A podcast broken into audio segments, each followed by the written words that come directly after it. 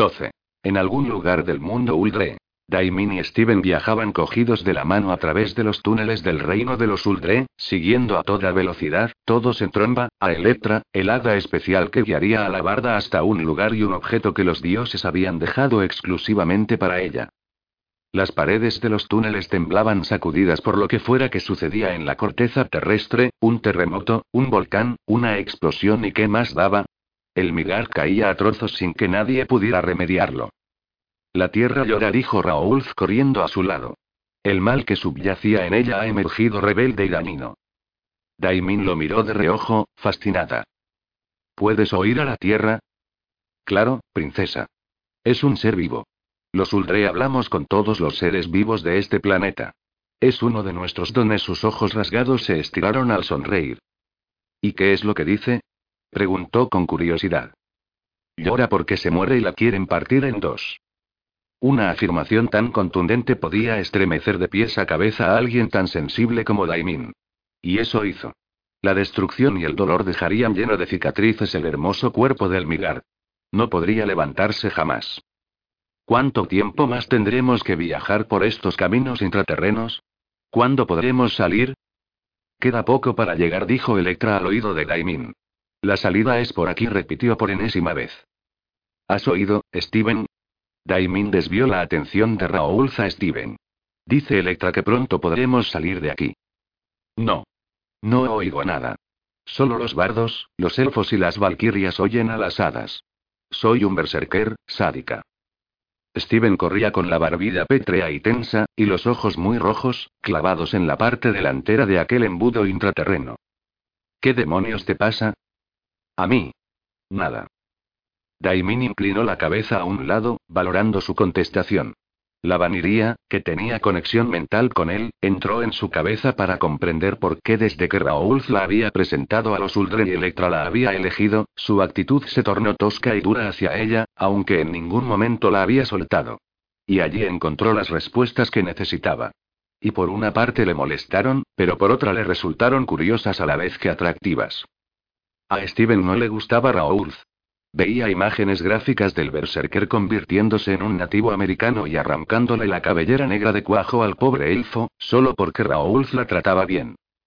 Daimin arqueó ambas cejas rubias y sonrió. La imagen era muy cruda y visceral, pero muy cómica también. Increíblemente, le intrigaba el modo de pensar que Steven tenía hacia ella, como si fuera algo de su propiedad. Con posesividad animal. Nadie era propiedad de nadie, aquello era absurdo. Se suponía que Steven era más maduro que ella y, sin embargo, tenía ideas infantiles y poco factibles en su mente. Pero empezaba a caerle muy bien. Le encantaba cómo olía. De hecho, necesitaba olerle a menudo, aunque él no se diera cuenta. Y antes de que Raúl les interrumpiera, había estado a punto de ocurrir algo extraño entre ellos. Es más, su cuerpo se sentía extraño, más en guardia debido a la hormona del mordisco de Steven, que era un afrodisíaco conocido por todos. Pero Daimin entendía que cuando se le pasara el efecto, dejaría de sentirse así por él. Con todo y con eso, ¿qué habría pasado de no aparecer el elfo? Con esa incógnita rondando por su rubia cabeza, continuó con su travesía, sin perder de vista a Electra que, de vez en cuando, miraba hacia atrás para asegurarse de que la seguían. Y cuando así era, daba una voltereta de felicidad sobre sí misma. Qué presumida eres, le dijo Daimin divertida. Electra voló hacia atrás y le hizo una pedorreta. Después de horas recorriendo el túnel, este, por fin, llegó a su final horizontal, para convertirse abruptamente en un túnel infinito y vertical, que los llevaría directamente al exterior. Los Uldres se detuvieron y Raúl habló para todos. Cuando salgamos, todo a nuestro alrededor habrá cambiado. La Tierra ya no es la misma. Estamos ante lo que queda de Ilea Narain y aquí ya no queda nadie vivo y no hay ni un humano en pie. Saldremos al exterior como bruma, y seguiremos al hada hasta donde nos lleve. ¿Cómo bruma dices? Si el sol todavía está en pie, Daimin no puede salir. Los rayos le harán daño, dijo Steven recordando a todos la condición de la vaniría. No todo el mundo era elfo. Y yo no soy bruma, añadió con sorna. Raúl sonrió y mostró una capa adherida a su espalda de color verde. La estiró para que todos vieran lo extensible y especial que era. Daimin puede venir conmigo. Mi capa la protegerá. Pero si lo desea, la puedo convertir en bruma. Los Uldre viajamos a través de los elementos, Berserker. Ya sé que los de tu especie no podéis hacerlo, pero te ayudaremos a cambiar tu estado molecular y te permitiremos que viajes con nosotros. Los ojos amarillos de Steven se tornaron rojos por un instante. ¿Se lo parecía o ese Raúl estaba interesado en Daimin? Apretó los dientes con impotencia y miró hacia otro lado. Él no volaba, ni tenía capas que la pudieran cubrir, y mucho menos se convertía en polvo, niebla o viento. Y era fascinante que ellos sí pudieran hacerlo. La vaniría empatizó con él, y se sintió mal al saber que él se sentía inseguro. Steven era un compañero de guerra único, lo daba todo por los demás, y con ella, a pesar de su carácter y sus contestaciones, se había portado muy bien. Daimin se acercó a él e inclinó la cabeza a un lado, mirándolo con esos ojos de magia y hechicería. Será solo un momento, Steven. Steven desvió los ojos hacia los suyos, y se obligó a no pensar ni a decir en voz alta cómo se sentía de miserable en ese instante. Después de mucho tiempo, finalmente, tenía una cone que pinchaba como un puerco espín a la que no sabía cómo cuidar. Daimin podía estar en su mente. Pero él, no en la suya. Ella podía beber su sangre. Pero cuando él la había necesitado, Daimin no se la había dado. Y ahora, Raúl quería competir por ella. Y parecía tener medio camino hecho con su magia y su espiritualidad, cuando él, en cambio, había tenido que batallarlo todo. Como veas, Daimin contestó seco, soltándole la mano, mirando hacia otro lado, siendo consciente más que nunca de las y cobijadas en su bolsillo.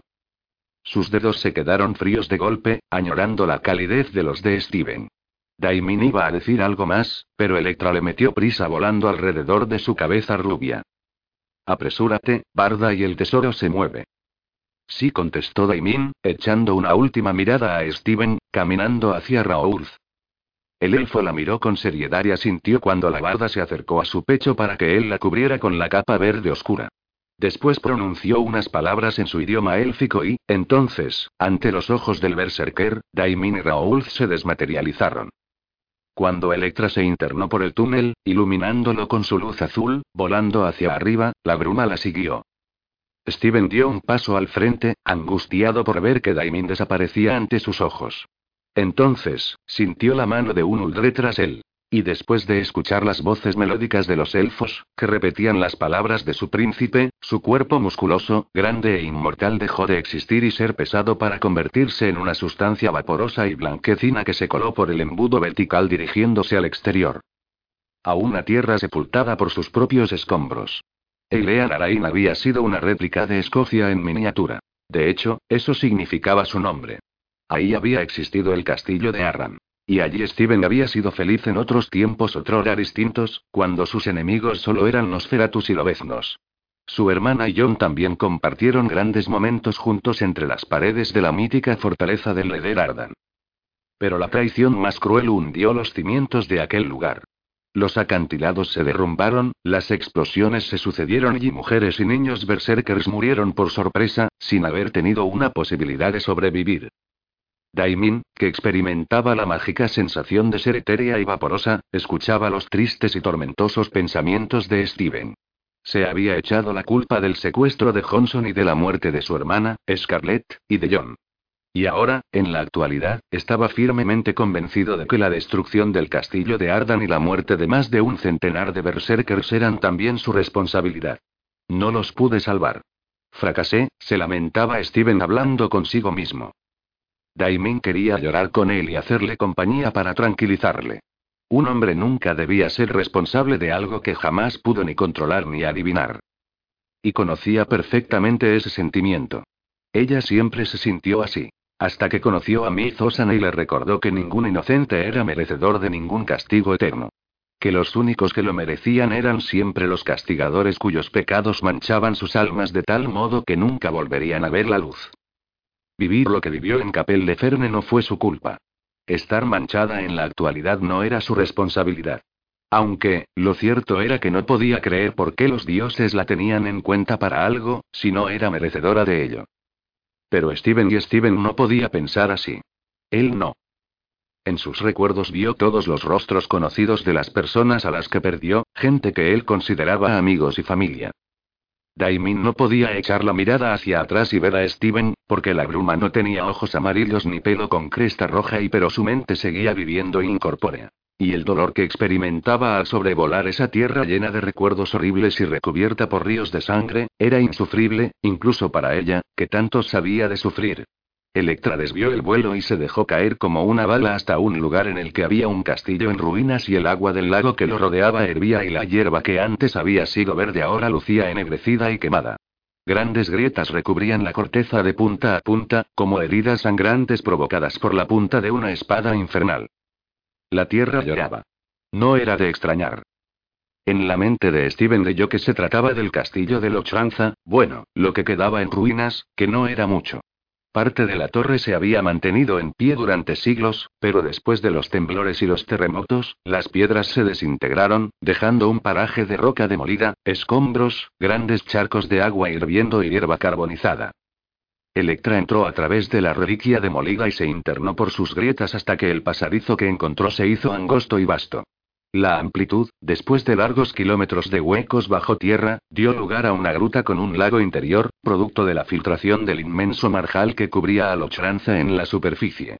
Los Uldres se materializaron de nuevo en entes físicos, al igual que Daimin y Steven. Estos se miraban las manos y los pies anonadados, cautivados por ser de nuevo de carne y hueso. Volvían a estar bajo tierra. El agua descendía a través de las paredes y descansaba en el lago mediante ríos y riachuelos que recorrían la tierra cubierta de piedras blancas y hierba con extrañas flores de múltiples colores. Flores que Daimin jamás había visto. Y mujeres que nunca antes había observado y... ¿Mujeres? Un grupo de tres mujeres de largas cabelleras onduladas y muy rubias, vestidas con largas telas de seda azul claro. ¿Cómo habían sobrevivido esas mujeres a tal destrucción? ¿Por qué corrían como si flotaran? ¿Hacia dónde iban? Ellas. Ellas tienen tu objeto, dijo Electra señalándolas con odio. Se lo llevan. Vamos. Ellas tienen el objeto. Daimin dio un salto y voló a toda velocidad hacia las tres mujeres. No. Ordenó Raoul. Son Dotscamp. ¿Y qué quiere decir eso? Preguntó Daimin deteniéndose en el aire, estupefacta al comprobar la actitud de los Uldre. Se habían dado la vuelta todos, como si no quisieran mirar a esas mujeres de ninguna de las maneras. ¿Qué os pasa? Son las ninfas juguetonas de Nertus. Aguardan en todos aquellos lugares en los que residen los objetos tocados por los dioses, explicó Raúl. ¿Y qué? preguntó Steven mirando a las tres mujeres con interés y os dan miedo. Tres mujeres acobardan a un ejército de mágicos Uldre, Raúl, en ese instante, una de las ninfas detuvo su marcha y se giró para mirar al grupo que las estaba observando. En especial a Steven. La ninfa, de impactantes ojos azules inhumanos, sonrió con su perfecta boca y lo miró con interés femenino. Daimin frunció el ceño ante la actitud del berserker, que cambiaba su rostro a uno más animal y carnal. El mismo que puso cuando la mordió. ¿Por qué miraba a esas mujeres de ese modo? Entonces, ante la poca colaboración de los Uldre, Steven arrancó a correr como un salvaje hacia ella. La mujer dejó ir una risa sardónica, que puso en guardia a los elfos, y aceleró para seguir a las otras dos, que desaparecían entre la grieta de una de las paredes. Son las ninfas agonía, parda. Le gritó Electra en el oído. Las ninfas de Nertus que ponen a prueba a los buscadores y absorben la energía sexual de los guerreros y se alimentan de ella. Los elfos les tienen miedo porque son las únicas capaces de despertar su lascivia. Y los Uldre no creen en eso, no creen en el sexo, por eso no las quieren ni ver. Daimin miró de reojo a Raúl, que tenía los ojos oscuros clavados en el suelo, como si le diera miedo levantar la cabeza. Raúl se ha acobardado, pensó asombrada.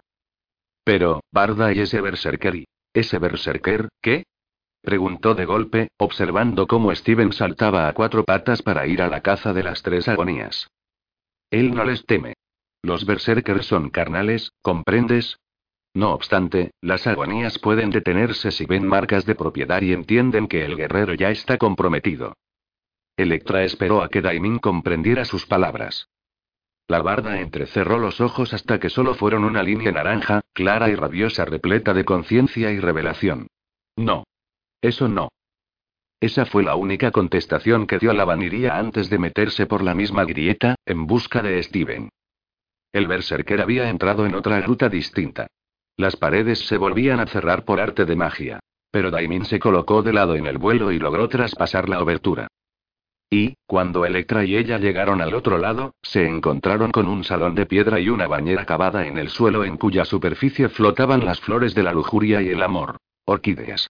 No habían tardado nada en meter a Steven en el agua, ni en empezar a desnudarlo para quitarle la camiseta de tirantes tipo chaleco que cubría su torso. Aunque aún no lo conseguían. Daimin no podía creerse que los Uldre se hubieran quedado al margen, asustados por la presencia de esas tres bellas y maquiavélicas mujeres. Ellos eran elfos. Podían manipularlas si quisieran, ¿no? Una de las agonías tomó el rostro de Steven entre las manos y lo besó en los labios. Mientras, otra intentaba ocuparse de liberarlo de la constricción de los pantalones y la camiseta. Querían su cuerpo desnudo como si les perteneciera a ellas. Como si tuvieran derecho sobre él. Y a Steven le parecía todo bien. No. Ni hablar, chucho. La marca en el cuello le ardió y los ojos se le oscurecieron de ofuscación. Se llevó la mano a la espalda y liberó su espada samurái. Como si fuera la hija del demonio, de un salto enérgico y calculado, se dejó caer en la bañera. Las agonías se dieron la vuelta para mirarla con interés.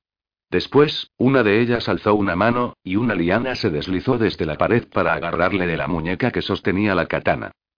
Daimin actuó con rapidez y cortó la liana, para después lanzarse contra la agonía.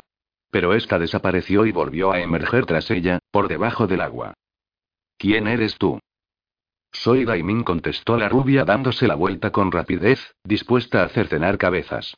¿Y tú quién diablos eres? Brunilda, la líder de las Dotscamp. ¿Qué quieres, Vaniría? Preguntó una de las dos agonías que lamía la garganta de Steven. Este miraba al frente, ajeno a la discusión de las mujeres. Daimin quería aplastar el hermoso rostro de esa ninfa odiosa. En cambio, hizo gala de su propio autocontrol y contestó. Soltarle. Y devolvedme el objeto que os habéis llevado. Me pertenece. Las tres agonías se detuvieron al instante y alzaron las cejas color platino con asombro. Es nuestro, contestó Brumilda. Y del guerrero que venga de buscarlo. La miró de arriba abajo. Déjanoslo y ahora te lo devolveremos. Necesitamos la energía de este guerrero. Steven no es vuestro, sentenció la barda. La agonía puso los ojos en blanco y negó con la cabeza. Ah, no. No. Demuéstranoslo. A él no parece importarle que nosotras juguemos con su cuerpo y tú no tienes ninguna marca, señaló altiva. Daimin dio un paso al frente. El agua a su alrededor se movió con brío. Con gesto firme, levantó su larga melena rubia por detrás de su nuca, se dio la vuelta y le enseñó el mordisco de Steven. Esta es su marca. Él me pertenece. Cuando lo dijo en voz alta, se quedó de piedra al escuchar esas dichosas palabras en su boca. Pero, por otra parte, le gustó oírlo. No iba a permitir que esas mujeres lo usaran, y menos delante de ella. Y dile a tu amiga que deje de ponerle la boca sobre la suya, o le rebanaré la garganta. La susodicha se detuvo y se apartó ligeramente del berserker a regañadientes. Al parecer, las agonías eran unas golfas retomadas, pero creían en el respeto y en las parejas ya comprometidas. Ahora, deja que él salga de ahí y que me lo lleve. Y dadme el objeto. Un momento dijo Brunilda alzando una pálida mano, emitiendo una carcajada. Tal vez, has creído que puedes venir aquí y coger lo que es nuestro solo porque tú lo desees. No es porque yo lo desee. Ni Steven ni el objeto son vuestros, replicó Daimin ofendida. Sois las ninfas de Nertus y estáis de su parte, ¿verdad? Sí, Brunilda se cruzó de brazos y se plantó frente a la vaniría. Entonces, comprended que no nos queda tiempo, que el Migar se va al traste, y que depende de mí y de ese objeto que algo de todo esto se arregle. ¿Os interesa ayudarme? Un discurso muy bonito, Daimin bostezó la agonía como si se aburriera, pero tienes que darme algo a cambio. Nosotras nos servimos de la energía sexual de los guerreros para fortalecernos de cara a la gran batalla. Nuestros ejércitos se repliegan para defenderse. Aquí solo ves tres, pero somos muchas más. Vendrán desde tierras nórdicas y heladas, desde las llanuras ancestrales de los otros continentes y ellas necesitan proveerse. Nosotras también. Danos algo a cambio para que nuestros dones sigan creciendo. Me darás una cosa por liberar a este delicioso ejemplar de Berserker. Alzó dos dedos de su mano derecha, y otra más por darte el objeto que requieres. Es lo justo. ¿Estás loca? Daimin la miró incrédula. No tengo nada para darte. Ah, no. La miró a ella y a Steven intermitentemente. Yo creo que sí. Las Dogscamp nos nutrimos de cualquier energía sexual. Lo justo es que nos des lo que nos has quitado. O te prometo que no saldrás de aquí, Vaniría. Díselo tú, Ada pidió la colaboración de Electra. Electra la miró avergonzada y afirmó con la cabeza. Las agonías no se echarán atrás, parda. Daimin oscureció el semblante y negó con la cabeza. No voy a daros nada.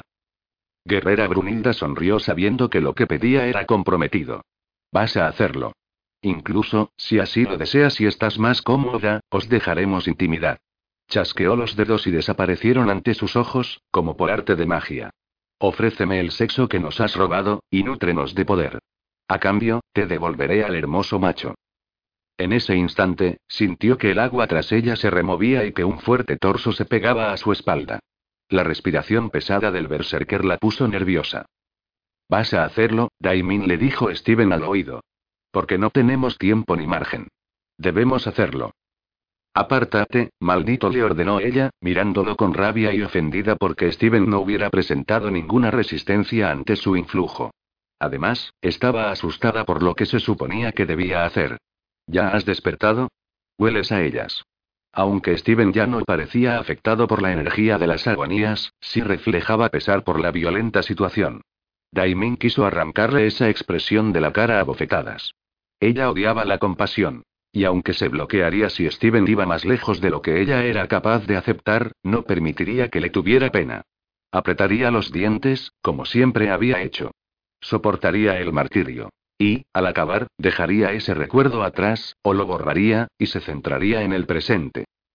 ¿No hay otra salida, Electra? preguntó Daimina atribulada por las circunstancias. ¿Seguro?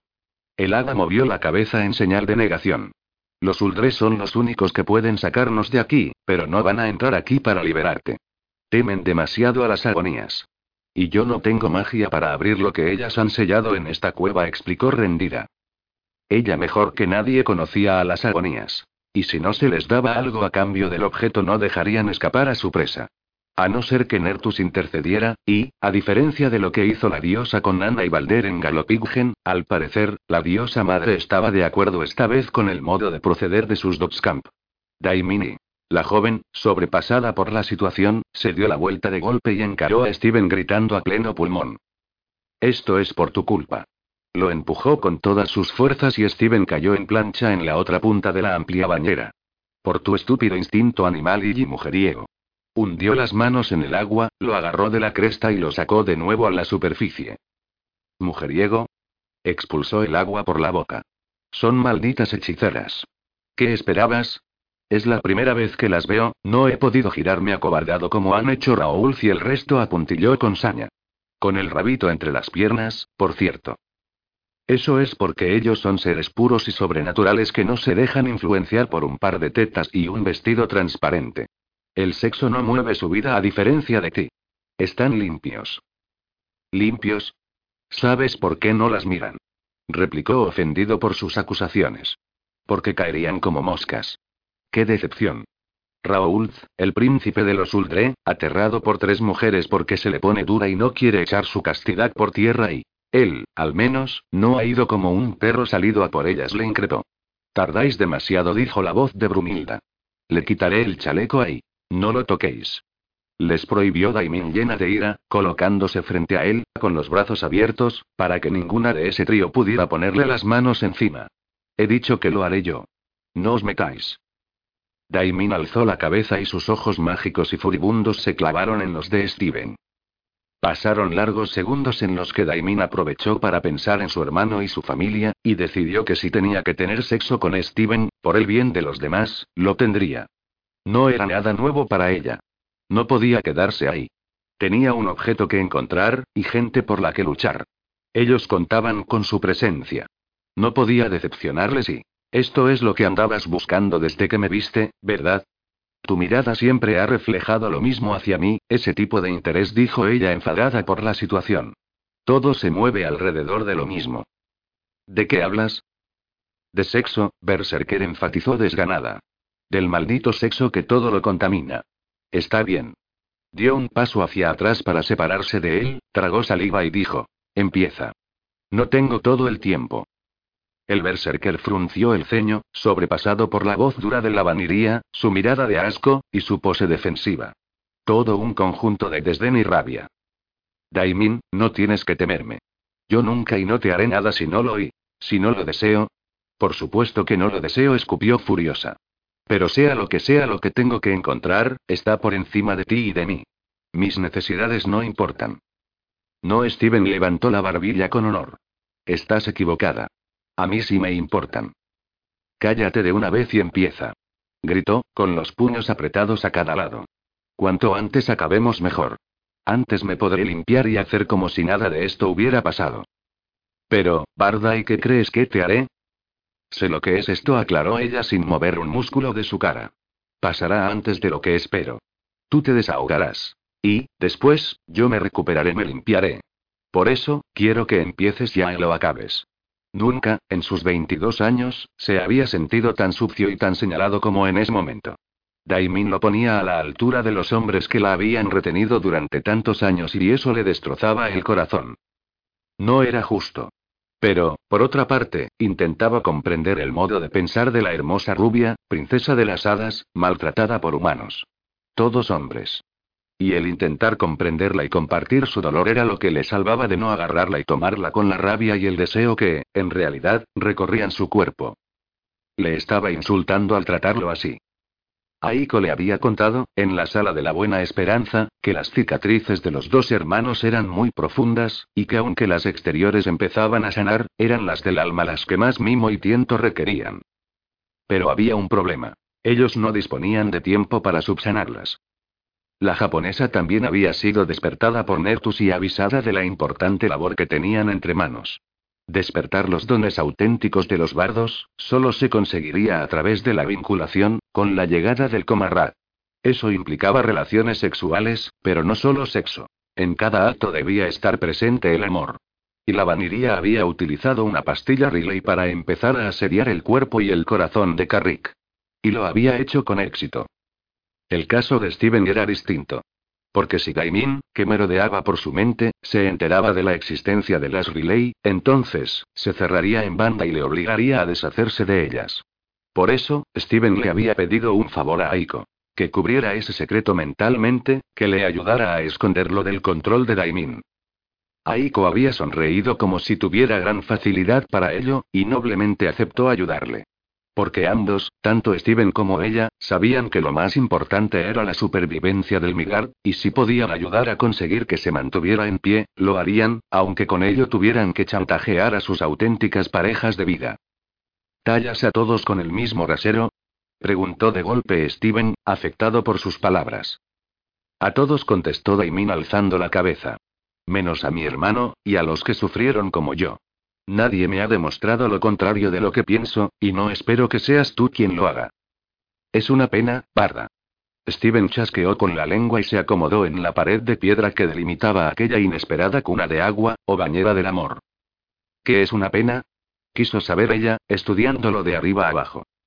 Es una pena tener que echar todas tus suposiciones por tierra. ¿Cómo has dicho? Lo que oyes, Daimin. No pienso mover ni un solo dedo para tocarte. No voy a hacerlo. Si quieres, algo arqueó las cejas, y ambos sabemos que lo necesitamos para salir de aquí y seguir con el viaje, acércate y tómalo. No voy a ser otro más en tu maldita, siniestra y repugnante lista negra. 13. En algún lugar del mundo Uldre. Daimin tardó varios instantes en comprender lo que sugería Steven. Leyó en su mente las verdaderas intenciones del Berserker, pero, para su sorpresa, no se encontró con nada. Solo calma y paciencia. Ella sabía que todo era mentira. Todo siempre había sido mentira. Las intenciones de los hombres con ella siempre fueron las mismas y nunca se pudo librar de sus atenciones, excepto cuando Carrick, al final, se marcó como objetivo sufrir todos los abusos en pos de su bienestar. Ella no quería que su hermano sufriera, pero nadie podía estar en contra de Carrick. Él hacía por llamar la atención de los asquerosos guardas, para que se centraran en él. Y lo hicieron. No sé dónde estás ahora, le dijo Steven sin mover un solo músculo de su cuerpo. Pero estés donde estés, nada tiene que ver con lo que pasa aquí. No sé qué quieres que haga. Lo que tú quieras. Abrió los brazos con evidencia y sus anchos hombros le parecieron enormes a la joven. Lo que a ti te apetezca. No voy a hacer nada. No quiero asustarte. Mientes. Cuando me descuide y... No. exclamó obligándose a mantener la calma. No lo haré. Ella carraspeó, como si no diera importancia a lo que iban a hacer. ¿Sabes? No tienes que ser amable conmigo. No lo quiero. Sé muy bien de lo que va esto y sus ojos naranjas lo miraron fijamente. ¿De veras? Sí. Vendrás, me harás daño, me mancharás y después yo me limpiaré. Será así de fácil. Steven negó con la cabeza. La furia de su corazón se avivó con aquella cruda descripción de sus experiencias con los hombres. La habían forzado los hijos de puta. Sintió empatía hacia ella y deseó que las cosas fueran diferentes entre ellos. Porque Daimin no tenía ni idea. Conocía el oscuro mundo, violento y pervertido, de los humanos enfermos que habían abusado de todos ellos. Pero aquella no era la realidad. Solo era la oscuridad del ser humano que se dejaba llevar por su locura y sus demonios. Lo que había vivido con aquellos hombres en los túneles de Capel de Ferne, nada tenía que ver con lo que él era, ni con lo que él podía hacerle. Y hasta que Daimin no confiara en él, no podría descubrir el mundo que Steven reservaba para ella. Un mundo de caricias, tacto, pasión y amor. Solo para ella. Por ella. Daimin. Ya voy. La vaniría se desplazó como un robot, con movimientos mecanizados, sin alma y sin corazón. Incluso sus ojos naranjas parecían vacíos. Un hermoso cuerpo hueco. La joven alargó sus manos hasta el pantalón de Steven, dispuesta a hacerle lo que le habían obligado a hacer en Chapel Battery. A los hombres les gustaba eso. Y después la cogían, la ponían en el suelo, boca abajo y cerró los ojos con fuerza, luchando por alejar los recuerdos. Volvían el miedo y la parálisis. Cuando creía que podía con todo, que sus terrores no eran más fuertes que su convicción, llegaba la inmovilización. Pero debía hacerlo, incluso sintiendo arcadas y ganas de salir corriendo y haría con Steven lo que tenía que hacer. Y, después, se alejaría de él, porque no podría mirarlo a la cara jamás. Después de eso, nunca más. Él frunció el ceño y detuvo sus manos. La vaniría alzó la cabeza de golpe, mirándolo sin verlo, sin comprenderlo. ¿Por qué me detienes? ¿Acaso no era eso lo que quería? Steven tragó saliva, demasiado afectado por la situación. Se frotó la boca con una mano, y sin que ella lo viera introdujo la relay y se la puso debajo de la lengua. Nervioso y angustiado, le dijo. Les has dicho a las agonías que yo te pertenecía. Ahora no y. ¿Lo has dicho de verdad? ¿Crees que te pertenezco? Daimin resopló como una yegua harta de caminar. No debiste morderme. Tu mordisco hace que piense estupideces. Mi mordisco solo actúa ante una persona. No marco a todos los que muerdo. Pero si se cruza mi pareja en mi camino y la muerdo a ella, instintivamente me imprimo en su piel y en su alma. Y eso es lo que me ha pasado contigo. Daimin parpadeó confusa. Solo dices estupideces. Deja de convencerme. No te pongas en evidencia. Aquello hirió a Steven en lo más profundo. ¿Acaso no era bueno para ella? ¿Por qué Daimin insistía en no ver lo que para él estaba tan claro como el agua? Así que digo estupideces, ¿eh, señorita de piedra? No quiero seguir hablando, confesó ella sintiéndose mal al ser objeto de la airada mirada de Steven. Bien.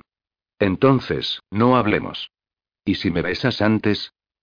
Daimin se embaró con sorpresa. Besos. Sí. Besos. Quiero que me dejes besarte. No te tocaré. Solo quiero darte un beso. Electra, que estaba sentada sobre la piedra que rodeaba la bañera, se tapó la cara y se dio la vuelta para no mirar. ¿Por qué? preguntó Daimin. Porque yo no hago esto sin besos. Necesitaba relajarla. Demostrarle que había un mundo de sensaciones que ella desconocía, por mucho que se cerrase en banda a ello. Para mí son como aire para respirar. Ella sonrió fríamente, como si se jactara de él y de sus palabras. No seas estúpido, Punk. Yo no lo soy. No voy a confundir esto con otra cosa. Se trata de follar, no de que me montes un castillo de flores. Esta vez, esas palabras heladas fueron las que más le impactaron. Un rugido emergió de su boca. Le enseñó los colmillos, enfadado porque alguien como ella, tan llena de belleza y magia, se atreviera a hablar como una furcia sin corazón. La agarró de la muñeca, tiró de su cuerpo hasta que la joven impactó contra él, la rodeó con los brazos para que ella no pudiera salir. Daimin rió con soberbia, pero tenía las pupilas dilatadas, como si se mantuviera en guardia y creyera que aquello que viviría iba a ser duro y doloroso. Estaba asustada de él, aunque no lo reconociera, la condenada. Pero nada más lejos de la realidad. Daimin era su cone. Jamás le haría daño. Pues te vas a aguantar, sádica. Porque yo quiero el castillo de flores. Y, entonces, con una violencia comedida y nada agresiva, la besó, echándole el cuello hacia atrás y sosteniéndole la cara con las manos, para que no se escapara de su asalto. Daimin se paralizó. No se pudo mover hasta pasados unos interminables segundos, después de que su cerebro comprobara que los labios de Steven no le hacían daño y que sostenía su cabeza con intensidad, pero sin herirla. Nunca antes la había besado. El sabor de su boca era extraño y mentolado, pero muy agradable. Sus labios se acoplaban a los de ella sin exigencias, sino con la pausa y la calma del que sabe que dos piezas encajan a la perfección. Solo faltaba el tiempo y la paciencia para comprobarlo. Y el tiempo allí, en aquella improvisada piscina cuya agua se calentaba con sus besos, pareció detenerse. Daimin seguía con los ojos abiertos, mirando el rostro de Steven, observando cómo su gesto se relajaba y se tornaba generoso. Sus manos encarcelaron su cara, pero no la cerraron con llave. Daimin estaba, sinceramente, impresionada por la suavidad y la amabilidad insistente del berserker que, de repente, cortó el beso y se apartó de ella, todavía sosteniéndole la cara entre las manos. Abrió sus ojos amarillos y la inspeccionó buscando algún tipo de resultado en ella, esperando encontrar lo que buscaba, fuera lo que fuese. Y, sinceramente, Daimin no sabía ni cómo reaccionar. Quería más, eso sí. Y se sintió mal por no tener suficiente, como si alguien le hubiera desprovisto de gasolina. ¿Qué demonios le pasaba? La marca de su mordisco empezó a arderle, y la sangre le hirvió bajo la piel, a punto de explotar como un geyser. ¿Qué tipo de persona era si anhelaba besos más largos? ¿Qué decía eso sobre ella? ¿Quieres más, Daimin? Le preguntó él, acariciando sus mejillas con los pulgares. Ella se relamió los labios con la lengua. ¿Qué diablos quería? No osaba parpadear. El rostro de Steven ocupaba todo su presente. Dios sé si sería estúpida si no admitiera que era guapo a rabiar, y que ese pelo no le quedaba bien a cualquiera. El pendiente de su oreja centelleó. Si quieres más, sádica y ven a buscarlo. Ella inclinó la cabeza a un lado. Le estaba dando las riendas. Un berserker que adoraba la caza y tener el control, que habría sido capaz de matar con solo un estornudo a todos los humanos maquiavélicos que tan mal la trataron y ese berserker estaba otorgándole el control.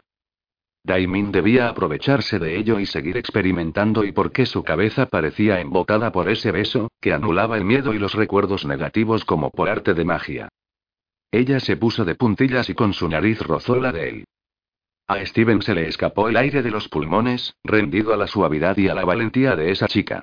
Y cuando ella lo besó y le tentó con un beso puro y etéreo, como los polvos de un hada, las rodillas le temblaron y a punto estuvo de hacer el ridículo al hundirse en el agua. La relay había dado resultado. Daimin le agarró de la cara como él había hecho con ella y pegó sus labios a los de él, uniendo su torso al suyo con timidez y, Steven dejó caer los brazos, sometido por la exquisita dulzura de Gaimin. ¿Cómo no iba a ser ella su pareja?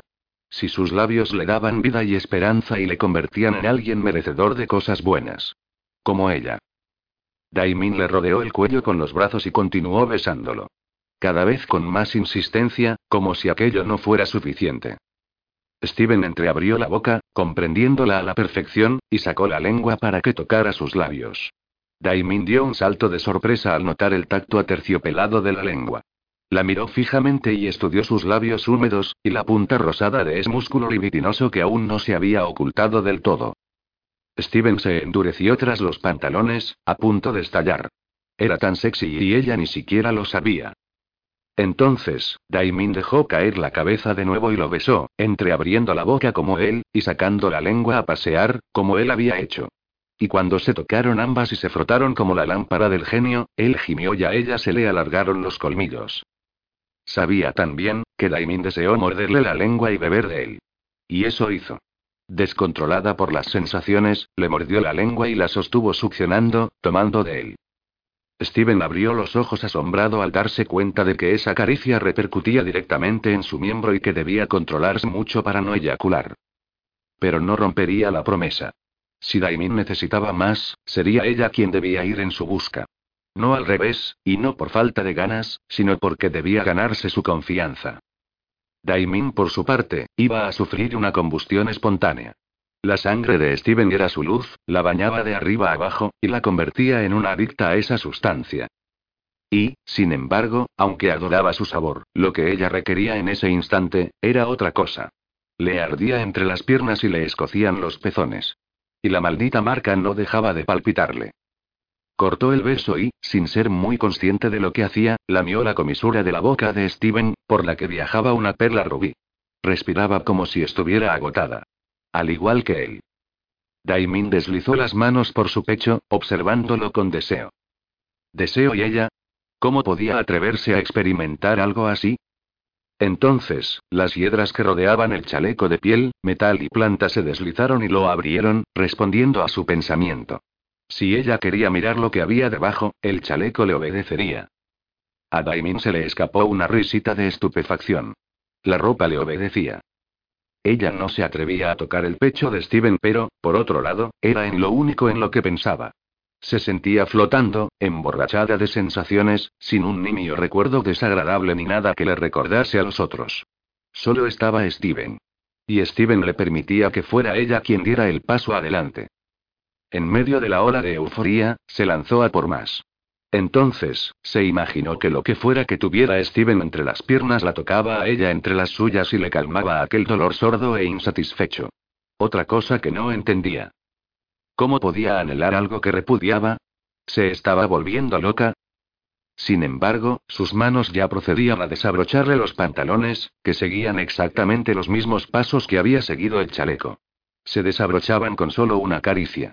La hiedra se apartaba y la hebida plateada se abría con solo mirarla. Tengo que hacerlo, se dijo Daimin con los ojos naranjas y claros fijos en el pantalón de Steven. O lo hago, o no saldremos de aquí. Ya lo he hecho otras veces. Esto no es nada nuevo, intentó autoconvencerse, aunque la aceleración de su corazón señalara lo contrario.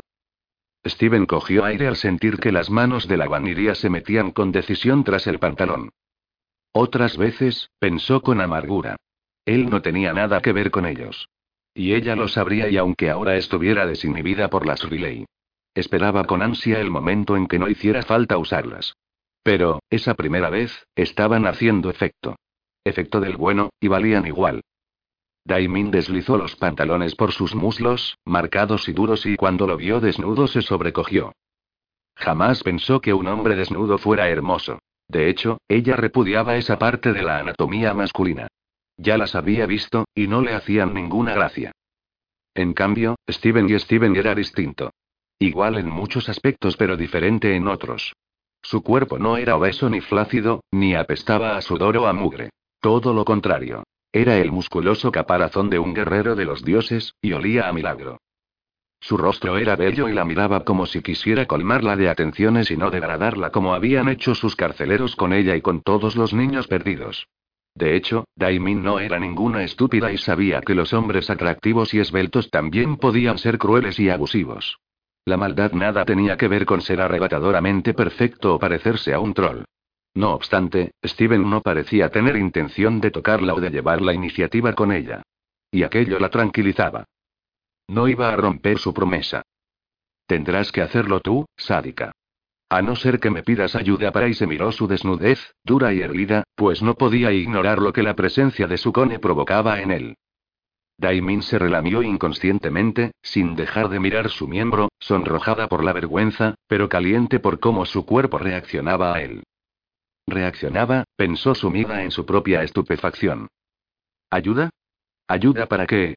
Sé muy bien cómo va esto, pensó ella. La marca del cuello mandaba olas de calor a través de toda su piel, volviéndola hipersensible a solo una caída de ojos del berserker. Daimin no quería demorarse, aunque tuviera un recuerdo sordo y vago de las pesadillas sufridas, su mente las anulaba como si apartara una mosca de un manotazo, con esa facilidad. No quería pensar en por qué actuaba de ese modo, lo que estaba claro era que, con Steven, nada era igual, y que estaba experimentando por primera vez en su vida lo que era el deseo carnal. El auténtico. Sin más demora, queriendo que esa sensación no pasara, ansiando aprovecharla, la joven se bajó la extraña braga que los elfos le habían puesto. Cuando ésta se abrió, como si siguiera las palabras mágicas de Abracadabra, y el agua tocó aquella parte ardiente de su anatomía, la vaniría siseó por el gusto. Sosteniéndose con las manos en los hombros del apuesto guerrero, Daimin se subió a horcajadas sobre sus caderas. Steven exhaló el aire que retenía en los pulmones como un rehén que no quisiera liberar. Sujétame, dijo ella pegando su nariz a la de él. Parpadeó embrujado por su decisión y su valentía. Daimin estaba segura de hacerlo con él, aunque las pastillas fueran las responsables de su falta de miedo. Pero no iba a dudar en obedecerla. Aquella oportunidad era única para cumplir su cometido. Los dones debían ser revelados. Y sin el amor y el sexo no se podrían entregar jamás. Daimin era de él, aunque ella no lo creyera. Así que, no iba a sentirse culpable de usar todos los medios al alcance de su mano para que la vaniría cediera a la atracción y al signo de sus destinos. Juntos. Juntos lo conseguirían. Voy a tener que tocarte. No importa, contestó ella. Sujétame. Tengo que ir. Steven le agarró las nalgas frías al tacto, pero redondeadas y perfectas para sus manos. Le daba placer tocarla, ¿cómo no? No debía sorprenderse por ello. Pero lo hizo.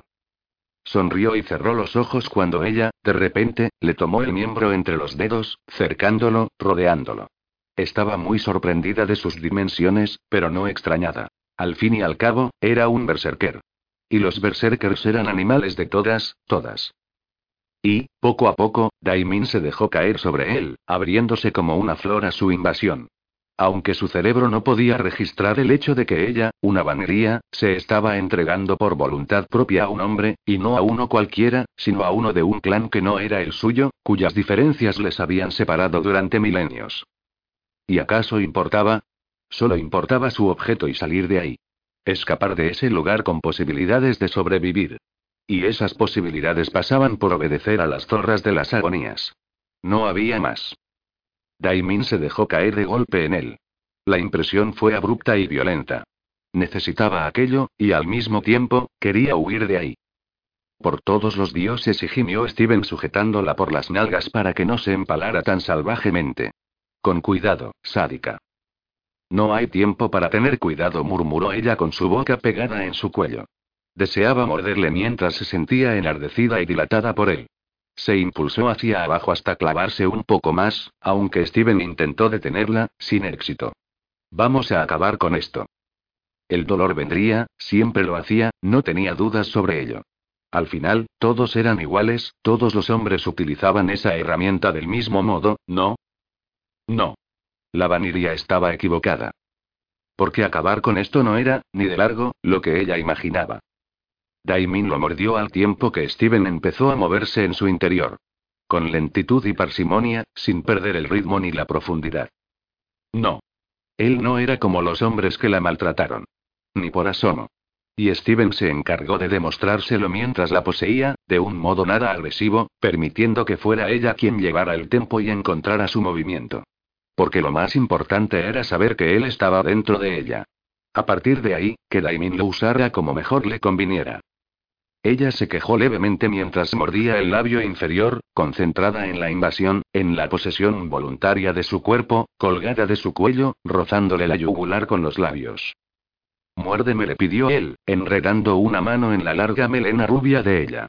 Nertus la había peinado, y parecía que jamás iba a despeinarse con ese recogido. Steven se la imaginó salvaje y entregada a sus cuidados, completamente liberada. Aún quedaban varios asaltos para ello, pero iba a saborear ese momento. Porque estaba haciéndole el amor a Daimin. Venga, sádica. Lo estás deseando y. ¿Quieres que te deje otra vez débil? Preguntó ella respirando entrecortadamente. ¿Y crees que esto no me deja? replicó él ahogando una sonrisa. Daimin jamás había pensado en las consecuencias físicas que tenía para los hombres practicar sexo. Desde luego, no eran las mismas que para ella. ¿Cuándo vas a empezar a hacerme daño? La pregunta le salió de repente, sin filtro para procesar, ni tampoco con miedo por una respuesta inadecuada. Le daba igual. Steven detuvo el movimiento de sus nalgas y retiró el cuello, triste por aquella pregunta. Lo que sea que viviste ahí, donde fuera que te tuvieran, gruñó abatido, no tiene nada que ver conmigo. Pero eres un hombre, prosiguió ella abriendo los labios, buscando su cuello con ansia. Es lo que sois. Es lo que hacéis. No. Steven negó con la cabeza, buscando los ojos plenos de deseo y lujuria de la joven. Nada. Ahí no había miedo, sino la confirmación de lo que para ella era su verdad. La única que conocía. ¿Te lo demuestro? Muérdeme. Daimin negó con la cabeza, al tiempo que se pegaba a su cuello y se abrazaba fuerte a él. Pero su voluntad la traicionó. Le mordió clavándole los colmillos hasta la vena. Steven aprovechó para empujar un poco más en ese momento y prepararla con ese líquido perlado afrodisíaco de los berserkers, que servía para dilatar y facilitar la posesión. Cuando la bañó por dentro, volvió a empujar. Posiblemente no la penetraría por completo, pero sí lo suficiente como para que ella recordara que no había nadie como él. Daimin empezó a beber, sin detener sus caderas que iban solas, haciendo resbalar el falo del berserker en su interior. Steven echó el cuello hacia atrás. Le daba gusto que ella lo mordiera y lo marcara. Pero combinado con la unión de sus sexos lo lanzaba al orgasmo en un santiamén. La vaniría se movía cada vez más rápido y bebía con un hambre desaforada. Entonces, Steven, del mismo impulso, tuvo que apoyar la espalda en la roca. El agua bamboleaba de un lado al otro, y leves gotas de sangre se deslizaban por su torso hasta el agua, tintándola ligeramente. Y entonces, la explosión les llegó a ambos de manera inesperada, como los fuegos artificiales que nadie avisa de que van a llegar. Daimin desclavó los colmillos y gritó abrazándose a él como si fuera su salvavidas. Steven rugió como un animal, provocando que el sonido rebotara en el interior de la cueva, eyaculando en su interior y dejando en ella toda su alma y sus buenas intenciones. Se habían corrido a la vez, llegando de la mano al éxtasis más sublime que Daimin había experimentado jamás. 14. Daimin no se atrevía a moverse. Steven tampoco. Ella aún tenía el sabor de su sangre en la boca. Él aún la sentía palpitando a su alrededor. Ambos temblaban por el orgasmo de luz y color que les había barrido de arriba abajo, convirtiéndoles en polvo, y haciéndolos renacer de nuevo, como si nunca hubiesen existido, como si hubieran existido juntos desde siempre. ¿Sádica? Steven tuvo que aclararse la garganta, dormida también por el placer, como el resto su cuerpo. ¿Estás bien? ¿Cómo no va a estar bien? Las tres agonías se materializaron frente a ellos, fuera de la improvisada bañera con orquídeas flotantes. Si nosotras estamos de maravilla, esta chica tiene que estar mejor todavía. Brunilda se ventiló con la mano como si fuera un abanico. Ha sido muy caliente, ¿verdad? Dos guerreros de razas distintas y poderosas haciéndolo justo delante de nosotras. Nos habéis nutrido. Muchas gracias. Daimin se deslizó poco a poco del cuerpo de Steven, hasta que él resbaló de su interior.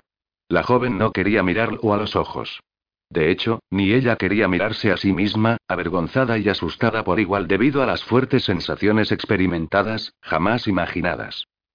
Así que se mantuvo en silencio, deseando salir de ahí cuanto antes, con la cabeza hecha un lío porque lo vivido con Steven, aunque en la práctica era muy parecido, no se ajustaba en nada a los terrores que ella tenía y que había vivido. Se suponía que las agonías debían estar satisfechas y que ahora ya le podían dar el objeto e irse de allí con Steven. Y cuando antes se fuera y olvidara, mejor. El objeto. Daimin se dio la vuelta sin mediar palabra con el berserker, con el pelo rubio perfecto, como si nunca hubiera hecho nada fogoso con él. Levantó la palma de la mano derecha hacia arriba, con exigencia. Venga, dámelo. Tenemos prisa. Brunilda negó con la cabeza de forma cantarina. No, no, no, bella barda. Esto que has hecho es para llevarte al guerrero. Ahora tienes que hacer algo más para que yo te dé el objeto. Ese no era el trato, gruñó Steven. Sí lo era, musculitos aseguró la Camp sonriéndole, pero, esta vez, sin surtir efecto en él. Os dije que ibais a hacerme dos favores. El primero ya lo hemos recibido. A cambio, nosotras tres liberamos a Steven, ¿cierto? Las tres agonías levitaron sobre el agua. Daimin y Steven salieron de ella también, de un salto, empapados, no como las ninfas, que estaban igual de secas que cuando las habían visto. Maldita y maravillosa magia. ¿Cuál es el segundo? inquirió Steven. El segundo es a lo que tienes que acceder para que te demos este objeto. Brunilda se llevó la mano a la espalda y sacó algo rectangular y de piedra de ella. Electra revoloteó alrededor del objeto poniendo caras de disconformidad. Eso no es ningún objeto, dijo Steven.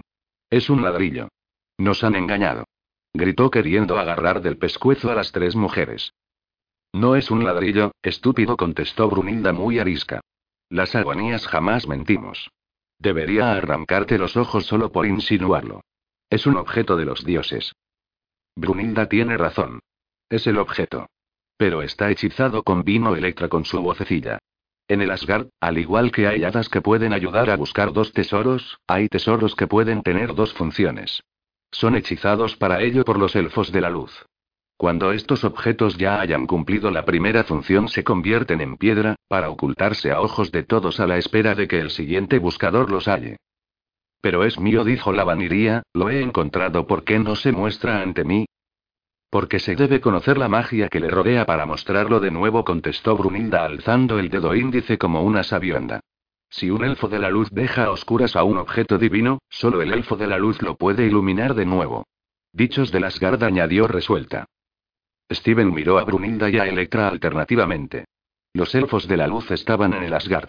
No podían descender porque el Asgard estaba cerrado. En cambio, los Svartalfar de Loki sí habían abierto su reino al Midgard. Conclusión. Estaban acabados.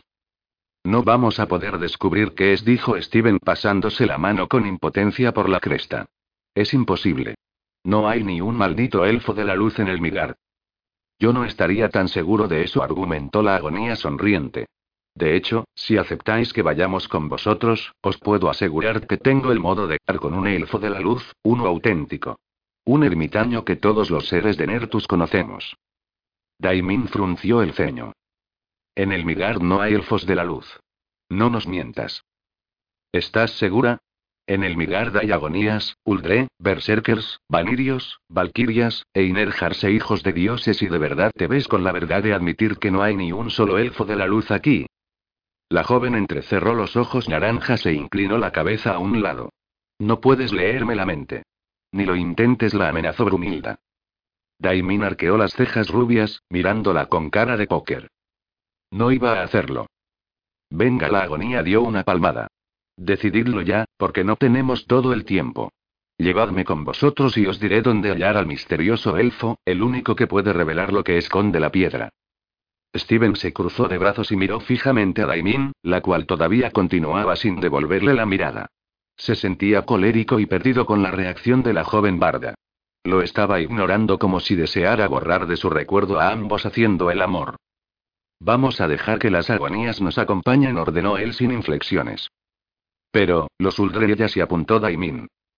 Los Uldre deberán claudicar ante tus decisiones, Daimin contestó Brumilda. Eres su barda. Su mensajera. La elegida de todos ellos. Su princesa, y puede que su futura reina. ¿Reina? ¿De qué mierda hablas? Steven se descruzó de brazos, alerta con lo que suponía aquella palabra. Brunilda se echó a reír. ¿De qué te ríes, agonía? El príncipe Raoul no os ha hablado de esto, parece. ¿De qué?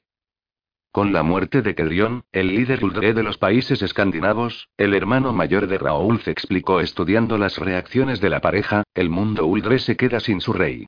Es Raoul ahora quien accede al trono.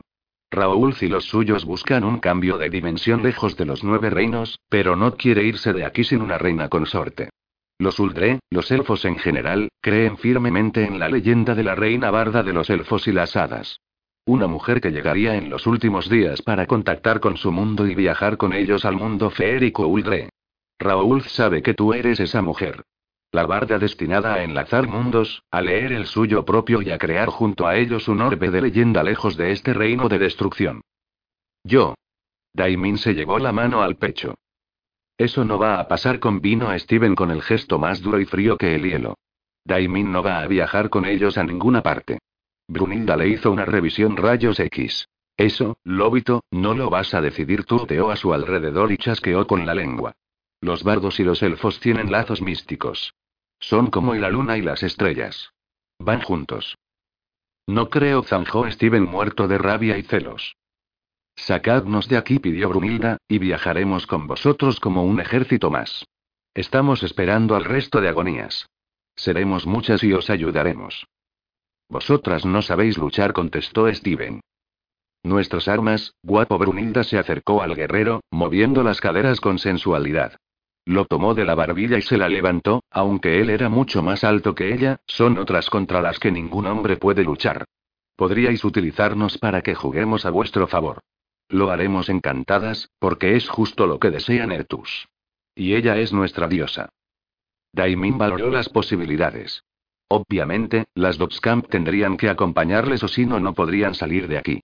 El único problema era que los Uldren no las querrían ni ver. El pro más importante era que lucharían con sus armas y les ayudarían en ese viaje para hallar al misterioso elfo de la luz. Para Raimin estaba claro. Las necesitaban. Aún extraña y placenteramente dolorida por las angustiosas y aterradoras sensaciones que había despertado en ella el cuerpo de Steven, buscó a Electra con la mirada, preguntándole tácitamente si era buena idea que Brunilda y sus chicas les acompañaran. Electra, una hada muy práctica, se encogió de hombros y revoloteó sobre su cabeza. No se trata de si es buena idea o no. Lo más importante para ti es que la piedra se muestre tal cual es. Ese es tu cometido. Y nada, nada, puede desviarte de él. Que vengan, si tienen que venir y te guíen hasta el Alf. Daimina sintió con convencimiento porque no tenía más remedio. La idea de que esas mujeres que revolucionaban a los hombres de ese modo viajaran con ellos le incomodaba. A Raoulf no le haría ninguna gracia. Y a ella tampoco. Los Uldre no podían ser corrompidos por esas ninfas. Daimin no lo permitiría. De acuerdo. Vendréis con nosotros. Con la condición de que dejéis a los Uldre tranquilos. Necesitamos permanecer unidos y concentrados. Brunilda meditó la norma de la barda y al final accedió con desgana. Está bien. Entonces, abrid la pared. Las agonías sonrieron abiertamente.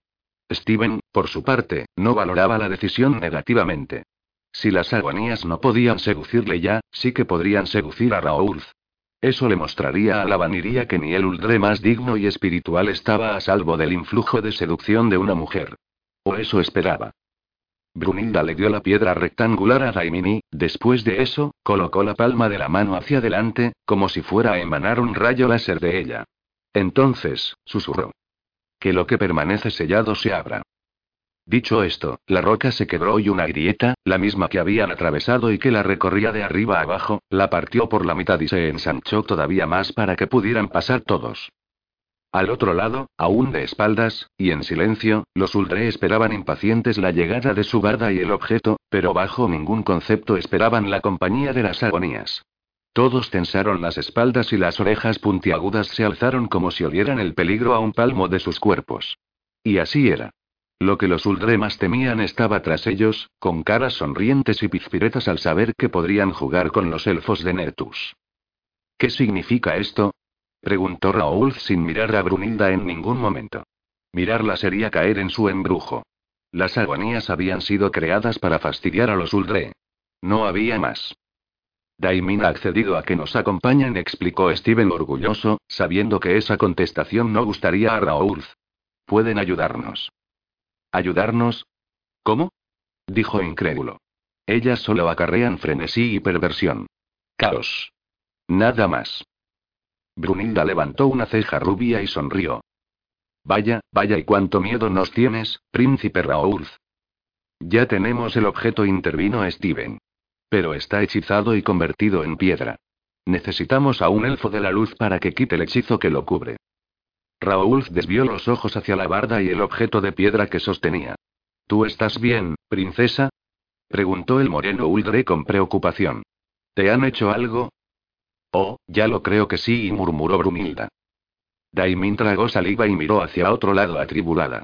¿Tenían que hablar de ello ahí delante? ¿Estás bien? Volvió a preguntar Raoul. Sus ojos oscuros y su piel, con aquellos extraños tatuajes, brillaron con tonos plateados, como si estuviera furioso. Sí, contestó ella. ¿Te han obligado estas rameras de Nertus a hacer algo que no quisieras hacer? La vaniría no sabía dónde meterse. Por supuesto que la habían obligado a hacer algo que ella jamás habría hecho.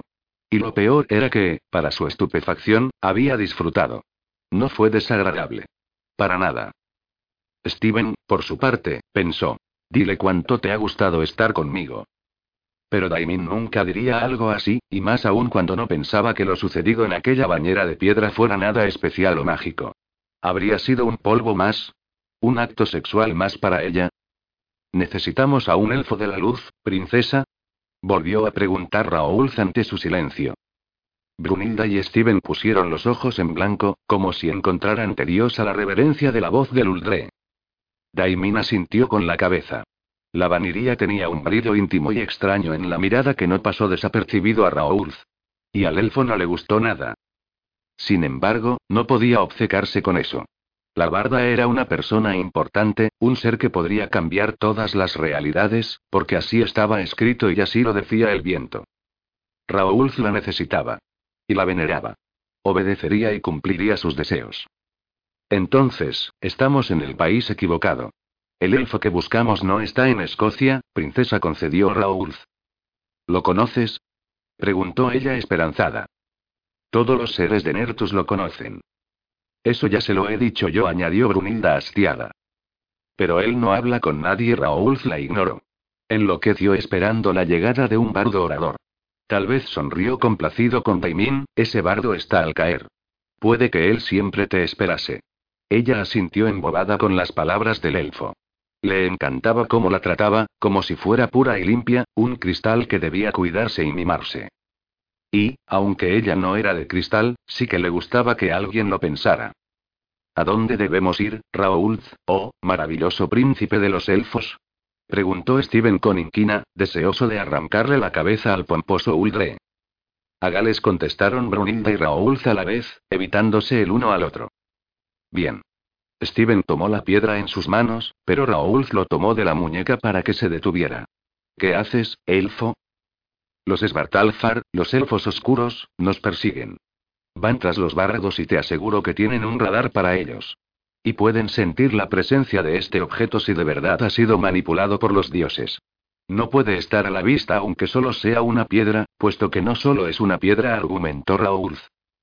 No me hartes con tus acertijos, Legolas. ¿Qué sugieres? Raúl se quitó la capa de la espalda y cubrió con ella la piedra hasta hacerla invisible. Después se la ofreció de nuevo a Steven. Ahora ya la puedes cargar, Berserker dijo condescendiente. No la podrán percibir. Todo un detalle. Steven sonrió falsamente. Tomó de la mano a Daimin, casi a la fuerza, para que caminara junto a él. Pero ésta retiró la mano como si el contacto la quemara. Él buscó su mirada, pero Daimin lo rehuía. Como quiera susurró adelantándose al grupo para buscar la salida de la cueva hasta el castillo de Lochranza. Ella carraspeó y, cabizbaja, con Electra sobre su hombro, siguió a Steven. La situación era incómoda. El berserker y ella habían tenido relaciones sexuales, y el Uldre la miraba como si estuviera enamorado. En sus ojos carbón no había ni un resquicio de lujuria que, en cambio, sí había en los ojos amarillos del guerrero de Odín. Raúl la respetaba. Su actitud hablaba de flores y poesías. Dos elementos que Daimin amaba y que le daban vida. Steven, en cambio, y no hablaba ni de flores ni de poesía. Raúl la siguió, protegiéndole la espalda. Tras él, su ejército se alineó a su alrededor. Brunilda y las dos agonías sonrieron victoriosas, comiéndose con los ojos a los guerreros de Nertus. La líder agonía sabía que sería un viaje tenso e interesante. Lo que no podía entender era que Daimin tuviera dudas entre Steven y Raoul. ¿Se había vuelto loca? Era cierto que Vanirios y Berserkers no se podían ni ver, al menos, hasta donde ella conocía. Y, sin embargo, sí podían tener relaciones sexuales entre ellos. En cambio, era una verdad universal, un dogma consabido, que en el mundo feérico de Nertus el Uldre era más para la agonía. Esta era la única ninfa capaz de despertar su instinto salvaje y agresivo. Y las agonías amaban los juegos y la seducción. Y tenían una aventura juntos hasta Gales para probar esa verdad a Raoul. Sin embargo, después de salir a paso ligero de los túneles bajo el castillo y asomar la cabeza al exterior de las ruinas, ninguno de ellos esperó encontrarse con una nube de vampiros sobre sus cabezas y decenas de purs rodeando lo que quedaba de lo que una vez fue una hermosa fortaleza custodiada por un lago. El cielo cenizo presagiaba una batalla de esas que se grababan en la tierra para siempre. El humo les rodeaba, el vapor del agua ardiente del lago se alzaba y desaparecía como un recuerdo en el viento. Sobre ellos, vampiros de todos los tipos, personas en otros tiempos, volaban en círculo como un aquelarre de buitres, esperando a que sus presas murieran para ir a por ellas. Daimin alzó la cabeza junto a Steven. El berserker llevó la mano a su ox. Daimin lo hizo para coger su espada, sin perder de vista a sus enemigos. Electra silbó impresionada. No podemos caer aquí, Barda le dijo al oído. Daimin negó con la cabeza. Estaba decidida a cumplir su cometido y llegar hasta donde tuviera que llegar. Pero no iba a morir ahí. Ni a hablar. Electra, aquí Daimin se abrió un poco el escote de su corsé y la pequeña hada se escondió para protegerse. Los Uldre rodearon a la pareja para protegerles. Pues era igual de importante Daimin como Steven. No debían olvidar que los Svartalfar habían atacado a los bárrados y a sus respectivas parejas. Ergo, Steven y Aiko también les incomodaban. Raúl lo sabía, por eso pidió a los Uldre que guardaran las espaldas de los dos. Las agonías, por su parte, se colocaron frente a los elfos, que miraban hacia el cielo, cuidadosos de no cruzar sus ojos con los de las hermosas mujeres hipnotizadoras. No podemos hacer nada contra los Purs, anunció Brumilda. Pero sí podemos manipular a esos de ahí arriba, señaló a los vampiros. Siguen teniendo naturaleza humana. Y a los humanos les atrae el sexo más que a un tonto un lápiz. Vosotros vigilad a los gusanos intraterrenos. Nosotras tres iremos a por los murciélagos. Las tres Dotscam levitaron sobre los elfos y se expusieron a las miradas de los vampiros, que no tardaron nada en observarlas y mirarlas como alimento. No se distrajeron los viscosos pursietones, que no tardaron nada en cercarlos, como hacían con cualquier brizna de vida que asolara ese lugar de muerte. Las agonías atrajeron a los vampiros, al mismo tiempo que los Jotuns de Loki atacaron en tromba de Gaimin y los demás. Los Uldre golpearon sus bastones contra el suelo, y estos se hicieron largos como pértigas. Con ellos manipulándolos por encima de sus cabezas como si fueran helicópteros élficos, dieron un salto para abalanzarse en círculo contra cada uno de los Jotuns. Que no toquen a la princesa. Clamó Raoul. Steven deseaba una guerra en ese preciso momento. Él protegería a Gaimini, de paso, rebanaría algunas gargantas para desahogarse. Raúl y su educación. Raúl y su magia. Raúl y su porte feérico, tan ideal y atrayente para una barda, lo ponían de mal humor. Porque resultaba que la barda que el elfo quería era su pareja, su cone. Y aunque acababan de unir sus cuerpos frente a las agonías, nada estaba dictaminado ni sentenciado entre ellos. Ni comarra. Ni intercambio de ki. Ni te quiero. Nada. Nada que dijera de gritos que era su pareja. La única. Solo una marca en el cuello que ella repudiaba y su sangre conviviendo en el cuerpo de la guanería. Pero, aunque para otros sería suficiente, él no tenía ni para empezar. Su corazón pedía más. Los dioses querían más. Y aunque la situación requería actuar con más celeridad e incluso dominación, lo último que él haría sería forzarla a aceptar nada. No iba a ser así con ella. Muchos la habían maltratado sin tener en cuenta sus deseos. Él no iba a ser uno más. Sadika y Steven la miró de reojo, porque no permitiría que la chica, de nuevo, se cerrara en banda avergonzada por lo que había pasado entre ellos. Porque si lo hacía, Raúl, que era todo lo contrario a él, nada pasional, nada visceral, nada físico, la ganaría. Y entonces, Steven moriría de pena por no poder conseguir lo que más había querido en su vida. Alguien que lo aceptase tal y como era. ¿Qué? Ella lo miró fugazmente. Steven estudió su perfil perfecto. Daimin era hermosa y etérea como un hada. Con razón los elfos la querían para ellos. ¿Qué quieres? repitió ella agarrando su espada con ambas manos, preparada para el envite de dos purs rastreros. Él sonrió y se encogió de hombros. Ten cuidado de que no te maten. Nadie me va a matar, gruñó ella. Bien. Steven pasó los dedos por la hoja de su hacha vikinga. Porque sería una pena que muriese sin saber cómo besar. Ella lo miró de golpe. Steven se echó a reír al ver la cara de estupefacción y agravio. Y, Dios si le pareció tan hermosa que le dolió el pecho. Estaba perdidamente enamorado de ella. Era su pareja de vida, maldita sea. No me mires así, le dijo él. Si quieres, puedo enseñarte. Tal vez, más tarde. ¿Cómo dices? dijo ella olvidando por completo la presencia de los Purs y los vampiros. Atenta. Steven alzó el ox por encima de su cabeza y clavó la hoja en la cabeza de un Purs que viajaba por debajo de la tierra, levantándola y mostrando su trayectoria. Daimin dio un salto para apartarse, preguntándose si de verdad Steven no había disfrutado sus besos. Pero sí lo había hecho. Lo recordaba perfectamente. Eres un mentiroso, lo increpó ella. Quiero besos así de buenos días, repitió en voz alta lo que Steven había pensado en ese instante, en el interior de la cueva.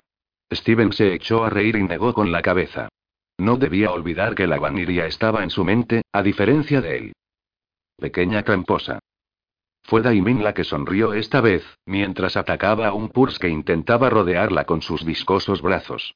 Ella le dio una patada voladora, y aprovechando que aún estaba en el aire, le cortó la cabeza con la katana. Los Purs no dejaban de salir del interior del lago, rodeando por completo a los Uldre. Pero los elfos eran rápidos y estupendos guerreros que se movían como un solo bloque. Las agonías atraían a los vampiros hacia las montañas, alejándolos del foco de la batalla. Al parecer, el conflicto iba a desaparecer con rapidez. Solo debían encargarse de matar con rapidez a todo Purs que saliera de las aguas del lago. Y no dejaban de aparecer. Empezaron a caer gotas del cielo oscurecido. Raúl no dejaba de mirar el lugar por el que habían desaparecido las agonías, como si algo malo hubiera pasado. Y entonces lo vio. Sobre la colina que antes había sido verde, ahora había un pequeño embudo grisáceo electromagnético que se abría ante ellos. Eso solo quería decirle una cosa. Elfos oscuros. Svartalfar. Gritó Raoul. Las agonías están en peligro. Pero eso no fue lo único que pasó. De repente, los Uldres se detuvieron y alzaron las cabezas para mirar las nubes cenizas y negras que oscurecían el lugar. ¿Qué pasa?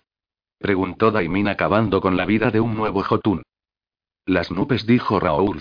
Su melena negra ondeó por el viento apocalíptico. Varios mechones cubrieron sus ojos. También hay algo en las nubes. Un relámpago iluminó el cielo, y tras la primera fulminación, vinieron varios más hasta convertir un pequeño chispeo de agua en una descomunal tormenta eléctrica. Daimin abrió los ojos con asombro, levantó su espada y gritó, al mismo tiempo que empezaban a llegar hasta ellos las serpientes voladoras y doradas de los elfos oscuros. Valquirias. 15. Gunri y Rota descendieron a través de sus lianas eléctricas. Sus ojos rojos parecían faros de sangre en medio de la lluvia, al igual que las serpientes doradas que atacaban a los Uldre, a Daimin y a Steven. Los elfos podían materializarse en vapor, o en viento, como así hicieron y pero Daimin y Steven solo podían esquivar los brazaletes dorados como podían mientras atacaban a los Purs para que retrocedieran. Las Valquirias conocían la triste realidad de Escocia. No había ni un ser vivo sobre su superficie. Ni animales, ni aves, ni peces, ni humanos y nada. Lo habían aniquilado todo. Y, seguramente, poco a poco, el Migar, tal y como lo conocían, sufriría la misma suerte en su totalidad. Absolutamente todo arrasado. Es más, cuando Ardan y los demás pensaban que ya no quedaban Purs, estos se habían vuelto a reproducir para su estupefacción. Y no lo entendían. Pues Isamu había asegurado que las esporas funcionaban, y los dos Einerjars que quedaban en pie, Teo y Ogedei habían barrido los mares del norte con ellas. Sin embargo, los esbirros del timador seguían emergiendo del agua dulce y salada, como si ya les diera igual en qué hábitat desarrollarse. Sin embargo, después de barrer el territorio en busca de supervivencia, y volver sin esperanzas al hallar solo muerte, las dos valquirias captaron las energías oscuras de los Svartalfar. Eran seres descendidos del Asgard, al igual que ellas. Y los elfos desprendían una vibración magnética muy perceptible para las valquirias. Nerviosas al notar su presencia viajaron por los cielos hasta encontrar el foco de su aparición, y se encontraron con más Uldre como los de Noruega, con las serpientes doradas de los elfos oscuros sobrevolando Lochranza y con Steven y Gaimin, luchando codo con codo para salvar el pellejo. Lo más sorprendente para ellas fue encontrar al Berserker y a la Vaniría. Habían regresado algunos cabezas rapadas de la última batalla, aunque no todos. Y entre las bajas sensibles contadas estaban las de Daimin y. Además de Steven. Un hombre al que Ardan no había cesado de buscar. Nadie les había encontrado. Y tampoco había hecho falta. Dos de esas tres bajas estaban ante ellos, peleando junto a los Uldre, siendo atacados por las armas mortíferas de los Svartalfar, cuya presencia se antojaba inmediata.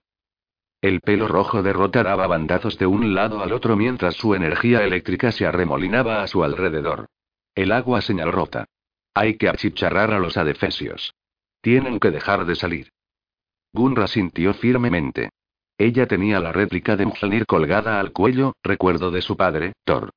Sus ojos rojos observaron la nube de vampiros que sobrevolaban un pequeño cerro cerca de Lochanza, a pocos metros de donde estaba la puerta estelar por la que harían su teatral aparición los elfos oscuros, como siempre. Y eran unos enemigos temibles. Gunr cerró los ojos, se llevó la mano al collar y susurró. Padre. El collar se convirtió en el martillo castigador de los cielos, líder de las tormentas y los temblores, mutilador de Hoptuns por excelencia. Gunr lo levantó por encima de su cabeza, y esperó a lanzarlo contra lo que fuera que iba a salir de la puerta estelar, sin miedo a que fuera engullido por el agujero, porque el tótem de su padre siempre regresaba a ella. Rota lanzaba rayos a diestro y siniestro en el agua, quemando a los esbirros pegajosos y babosos que salían de ella, sin darles una oportunidad. Los Uldre lograron ventaja apoyados por las dos Valquirias, factor que utilizaron para adelantarse e inclinar la balanza de aquella batalla a su favor.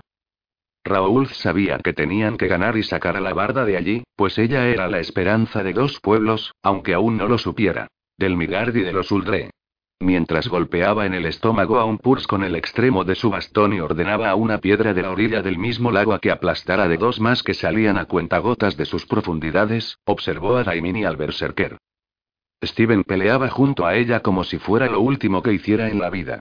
Realmente, era un guerrero encomiable y valeroso. Pero Steven no comprendía el calibre de la perla que llevaba con él.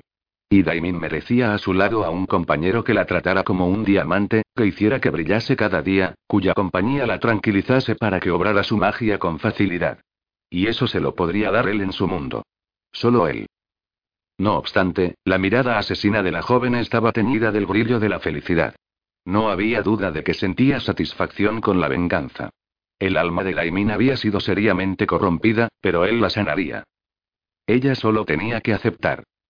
Cuando el último Purs pereció bajo su potente y mágico bastón, un grupo de Svartalfar, elfos de piel negra, pelo del color del carbón, y ojos blancos y rasgados, salieron de aquel embudo cuántico y se quedaron a los pies de la pequeña montaña que sobrevolaban los vampiros para otear el panorama y localizar a la presa que buscaban con tanto ahínco. Vestían con ropas metálicas doradas y negras. Y era muy normal que la detectaran con facilidad, porque, los bardos eran imanes para los elfos, fueran de la naturaleza que fueran. Ya fueran Uldre, Elber Uldre, Alfs Svartalfar. Ellos debían transmitir su sabiduría a los humanos, y eran faros para ellos. Normal que Daimin también lo fuera para los oscuros. Pero Raúl y los suyos no permitirían que se la llevaran a ningún lado. Ni tampoco ese par de valquirias que se habían unido a la lucha. Una de ellas lanzaba un martillo con fuerza contra los Svartalfar, golpeándolos y devolviéndolos de nuevo al agujero. Raúl sonrió maravillado. Esa guerrera era fascinante y les harían ganar mucho tiempo. En realidad, los vanirios y los berserkers eran superiores a los purs y los etones en igualdad de condiciones. Pero aquello no era igualdad de condiciones. Por cada uldre que había salían a la superficie 20 jotuns. Daimin luchaba como una samurái, sin descanso y con disciplina, pero eso no le había hecho evitar algún que otro corte o quemadura a manos de los Purs. Al igual que Steven. Steven era un auténtico animal salvaje peleando. Había completado la mutación y se veía enorme a su lado. Un hombre capaz de aplastar con su bota a cualquiera que se pusiera en su camino. Sin embargo, algo le sucedía. Algo extraño e inquietante. No podía dejar de vigilarle, como si velase por él para que no le pasara nada. Si le hacían daño, ella misma sentía ese corte en su corazón, y no lo soportaba. Hasta que, al final, se dio cuenta de que no luchaba por defenderse a ella misma, sino por defenderlo a él. Ni siquiera con Carrick le había pasado eso. Porque Carrick y ella se apoyaban en las batallas, pero su lucha no llegaba a aquel grado de obsesión por mantenerlo a salvo. Con Steven sí. Y la sensación de miedo la desequilibraba. ¿Por qué? ¿Por qué con él? ¿De verdad los dioses le habían jugado la mala pasada de enviarle una pareja a ella? A ella, que era una tullida física y emocional y que era incapaz de confiar en nadie que no tuviera su misma sangre. La marca le quemó y palpitó sobre su piel. Ella apretó los dientes, frustrada al no poder olvidar lo que había sentido con él en su interior. Tan diferente, tan distinto y no podía creer que el acto sexual fuera bueno. Desde el principio con él, disfrutó. Sus besos eran demoledores y se podría volver adicta a ellos. Pero así como sus experiencias anteriores habían sido dolorosas y menguantes, no le había dado tanto miedo como haber hecho aquello con él. Porque los hombres de Neuscientis le provocaban asco y arcadas. Odiaba que la tocaran. Pero ese berserker de ojos amarillos y cresta naranja rojiza no le provocaba asco, pero sí le asustaba. Steven le asustaba hasta el punto de no querer volver a ser tocada así y, al mismo tiempo, muy interiormente, esperaba con histeria y ansiedad un nuevo encuentro, aunque jamás lo admitiera. Daba gracias que el berserker no podía leer su mente, porque se volvería tan loco como lo estaba ella en ese momento. Agáchate. Gritó Steven de golpe, saltando por encima de su cabeza con el ox retráctil en mano, para golpear una serpiente dorada metálica que estaba a punto de enroscarse en el cuello de Daimin. ¿Se puede saber en qué estás pensando? Le gritó él protegiendo su espalda. Te dije que debías protegerte. No puedo luchar si tengo que fijar un ojo en ti. La vaniría se sonrojó, pues sabía que Steven tenía razón. No podía distraerse de ese modo, pero las sensaciones que recorrían su cuerpo eran mucho más fuertes que ella, y le costaba controlarlas. No lo hagas. No me vigiles. Nadie te ha pedido que me hagas de canguro. Princesa Daimin Raoul los interrumpió con voz melodiosa y calmada. Han llegado los Svartalfar. Debemos irnos ya. El Uldre miró de reojo a sus enemigos, esperando que la Valquiria todavía les mantuviera en vereda. Pero los Svar reaccionaban lanzándole sus venenosos brazaletes, y algunos hasta arrojando sus lanzas metálicas. Tarde o temprano, la poseedora del martillo debería retirarse, o perecería en el ataque con los elfos de la oscuridad. Daimin. Steven. Rota descendió hasta donde ellos estaban, con el rostro lleno de agotamiento. Por lo visto no había dejado de luchar. Es una alegría veros con vida. Igualmente contestaron ambos. No sé dónde demonios os habéis metido, y no voy a hacer mención a vuestras ropas salidas del juego de Zelda, pero tenemos que irnos. Andando. Rota tomó a Steven del brazo. Tú, Vaniría, no tendrás problemas en volar, comentó observando el cielo. Esta zona del Midgard está cubierta por una permanente capa de ceniza. Hace días que el sol no llega a estos lares. Milla lo agradece. Seguro que tú también. Si musitó cuadrando las espaldas. Pero antes de irnos debemos recoger a Brunilda y las demás. ¿A quién? preguntó Rota como si le hablase en un idioma desconocido. Daimin se limpió el sudor de la frente y señaló el cerro en el que estaba la nube de vampiros. Los Nosferatus no se acercan porque ellas los están entreteniendo. ¿Quiénes son ellas? Rota movió las orejas con interés. Son Dotskamp, Valkyria contestó Raoulf con evidencia. El lastre de cualquier hombre de los nueve reinos. Cualquier hombre viril señaló Steven con inquina. Cosa que tú no eres, Uldre. Puedes estar tranquilo, ¿no? Steven, por favor, Daimin le llamó la atención como si fuera un niño pequeño, pero el berserker sonrió como si no le importara. Rota no comprendía aquel intercambio. ¿Cómo? ¿Agonías? preguntó Rota con interés. ¿Y acaso te tienen que acompañar a algún lado? Se lo debo, la joven alzó la barbilla. Van a luchar junto a nosotros. O eso, o nos follan a todos, añadió Rota divertida. Las agonías no saben luchar. Solo saben succionar energía y comprendes. Perfectamente aseguró Daimin. No importa. Les di mi palabra. Pero no ves lo más evidente. No tenemos medios para luchar contra esos de ahí. Señaló a los elfos de piel negra. Son muy peligrosos. Ellos, muchos y nosotros, pocos. Debemos retirarnos. Ya no hay tiempo. Raúl la miró de arriba abajo, asombrado por la voluptuosidad y la belleza salvaje de la Valquiría. ¿Cómo se atrevía a darle órdenes a Daimin? En ese reino nadie tenía ni idea de quién era ella. Y ese dato lo enervó. No Daimin se negó en banda. Les prometí que les dejaría que nos acompañaran. Y ellas están poniendo de su parte. Se han encargado de los vampiros, ¿no? Además, es también el deseo de Nertus. Las agonías también lucharán. Y necesitan energía para hacerlo, se encogió de hombros. Steven la miró con seriedad. Daimin no sentía deseos de romper su palabra, aun a sabiendas de que esas mujeres se le habían insinuado, y lo harían con todo macho viviente. Rota exhaló el aire con cansancio y miró a Gunro que no dejaba de luchar. Gunji. ¿Qué? gritó la hijo de Thor. No me ayudes. No hace falta. Añadió sarcástica. Debemos electrocutar ese maldito agujero. No dejes que salgan los Spark. Eso intento. Y vosotros y Rota miró a Steven y a Daimin. Ida por las malditas agonías. Tenéis cinco minutos. La pareja asintió con la cabeza. Pero en el preciso momento en el que se daban media vuelta para ir en busca de las ninfas, Raúl detuvo a Daimin tomándola de la mano. No debes ir tú. No te expongas a más peligro del que ya te amenaza. Iremos nosotros. ¿Vosotros? preguntó Daimin. Pero si no podéis siquiera mirarlas a la cara. No hace falta, aseguró alzando la mano para avisar a su ejército. Viajaremos a través del viento y las recogeremos. Valkyria le dijo a Rota, lleváosla a un lugar seguro. Nosotros iremos donde ella esté. En ese instante, Raúl tomó la piedra cubierta con su capa de invisibilidad. La descubrió y le dijo a Daimin que la sostuviera.